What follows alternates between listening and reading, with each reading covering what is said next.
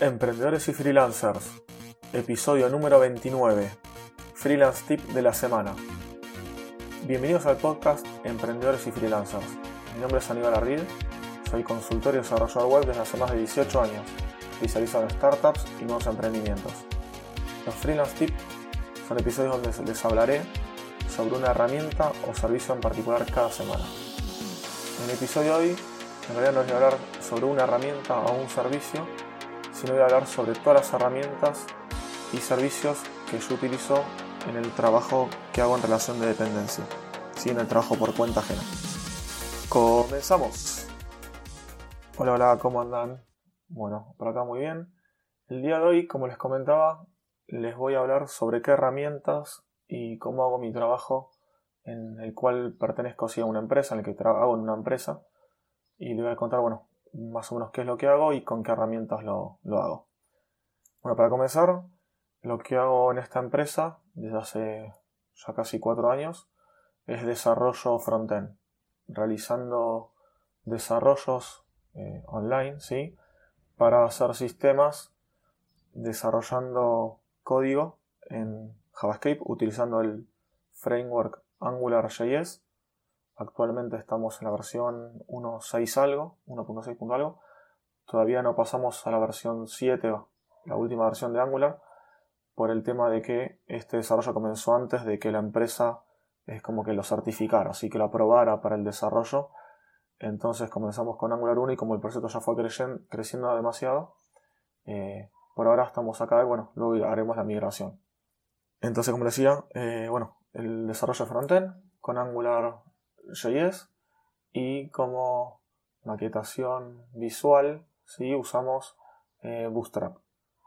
Bootstrap CSS, el framework de CSS, que tenemos un pequeño tema que ya está hecho por la empresa con diferentes combinaciones de colores y demás. Entonces, ¿qué es lo que utilizo en mi día a día para hacer las tareas? En un principio, como IDE, ¿sí? como entorno de desarrollo, utilizo el software Visual Studio Code. Es gratuito, es multiplataforma, está desarrollado por Microsoft. La verdad que me encanta, es una herramienta muy buena para varios lenguajes de programación, entre ellos, bueno, JavaScript. Es una herramienta excelente, tiene un montón de funcionalidades, un montón de plugins, extensiones y demás. Bueno, eso es lo que utilizo para escribir el código, ¿sí? Pero veo un montón de otros IDEs, eh, IDEs o programas de edición como ser Eclipse, Sublime, Atom, no sé, de todos. Edit, de todo, ¿no? Eh, a lo que no nombré en un principio es que donde el sistema operativo que uso en la oficina es Linux, ¿sí? Tengo una versión de Ubuntu, la distribución, mejor dicho, Ubuntu, eh, con el escritorio Genome. En otro capítulo, en el próximo, seguramente la semana que viene, eh, hablaré sobre las herramientas que tengo y que utilizo para trabajar en web freelance, que ahí sí utilizo una, MacBook. Así que bueno, continuando con esto, como les decía, desde la máquina que es una notebook Lenovo ThinkPad, tengo Linux y ahí bueno, escribo el código utilizando Visual Studio Code, que este software está para cualquier otra plataforma gratuito y sin ningún problema. Luego, eh, como somos varias personas en la empresa, lo que utilizamos para subir y compartir los archivos es Git. ¿sí? La plataforma de Git la tenemos montada sobre eh, GitLab. Tenemos un GitLab privado, un repositorios privados dentro de la empresa. Entonces cada vez que tenemos que hacemos código nuevo, lo comiteamos, lo pusheamos y también nos hacemos pull cada uno cuando un compañero sube algo nuevo cada tanto, aunque no, se no sepamos que alguien subió algo nuevo, hacemos un pull por las dudas para, para obtener el código que bien haya subido. Sumado a esto tenemos eh, un servicio de, ¿cómo se dice? De Continuous Integration, ¿sí? integración continua, no sé la palabra, eh, llamado Jenkins, que es donde a medida que vamos subiendo el código, eso lo que hace es agarrar todo el código del repositorio de Git y lo eh, compila, lo testea y crea versiones de, cada release, digamos, y luego lo sube en entorno de desarrollo de pruebas. Cada uno, además de tener nuestro entorno local donde desarrollamos, cara digo con qué está hecho. También tenemos un entorno de pruebas, de demo, de testing en la nube, en la nube privada, para que todos podamos ver ahí si está todo funcionando correctamente. Además, como les dije, cada vez que se hace un deploy, si esto se llama deploy, cada vez que se hace un deploy, se corren diferentes tests, ya sean unitarios, eh, visuales, de todo, ¿sí? para eh, funcionales, más que visuales, para chequear que todo esté funcionando bien y no se haya roto nada con la última subida que hayamos hecho. En cuanto a entornos locales, eh, hay otra parte del equipo que se, que se, dedica a desarrollar las APIs, ¿sí? la parte de backend, las hacen en lenguaje Java. Bueno, entonces los entornos locales lo que utilizamos son dockers, ¿sí? para, para los servicios de demos también. Se levanta dentro de un docker eh, diferentes APIs, cada una con su servicio de Tomcat de Java, y ahí se levantan los servidores, los Sí, en realidad son como mini servidores, mini servicios, donde ahí tendremos cada una de las APIs que son diferentes, tanto en diferentes dockers, levantados en forma, digamos, paralela. Y bueno, nosotros, eh, los desarrolladores de frontend, desarrolladores de frontend, levantamos localmente mediante Webpack, que levanta un servidor de Node, de Node.js, ahí levantamos nuestro ambiente local. Lo bueno de esto es que cada vez que nosotros, por ejemplo, eh, modificamos el código y le damos guardar, automáticamente se nos refresca el, browser con los últimos cambios. Entonces no tenemos que estar entrando al browser, apretar F5, esto se va refrescando automáticamente. Y bueno, hasta ahí serían las herramientas que utilizamos para, para el desarrollo.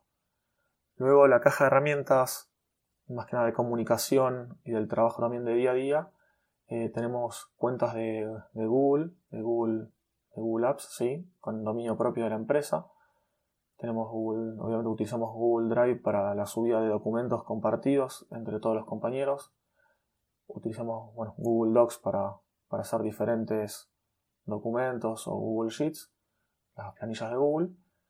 También para las reuniones diarias que tenemos o semanales de sprint, porque utilizamos mucho Scrum y metodologías Agile. Eh, todo eso hacemos mediante Hangout o mediante Zoom. Normalmente mediante Hangout hacemos todas las reuniones que son diarias y cuando hay que hacer alguna plugin, alguna meeting especial, ahí utilizamos la herramienta Zoom. Que la, bueno, además la empresa tiene varias, varias cuentas pagas y si estamos físicamente en la empresa y no remoto, hay salas de videoconferencia con cámaras, multicámaras, diferentes, esos micrófonos que van en el centro de mesa, que ahora no me sale el nombre, y bueno, pantallas gigantes como para, para poder tener una buena videoconferencia. Además de esto, para chatear y para comunicarnos en el minuto a minuto, digamos, utilizamos Slack. Tenemos diferentes canales en Slack y ahí, de, acuerdo a los equipos o alguna temática en particular, eh, bueno, eh, hablamos por ahí en forma grupal o forma privada. Estoy viendo a ver si me olvido de alguna herramienta.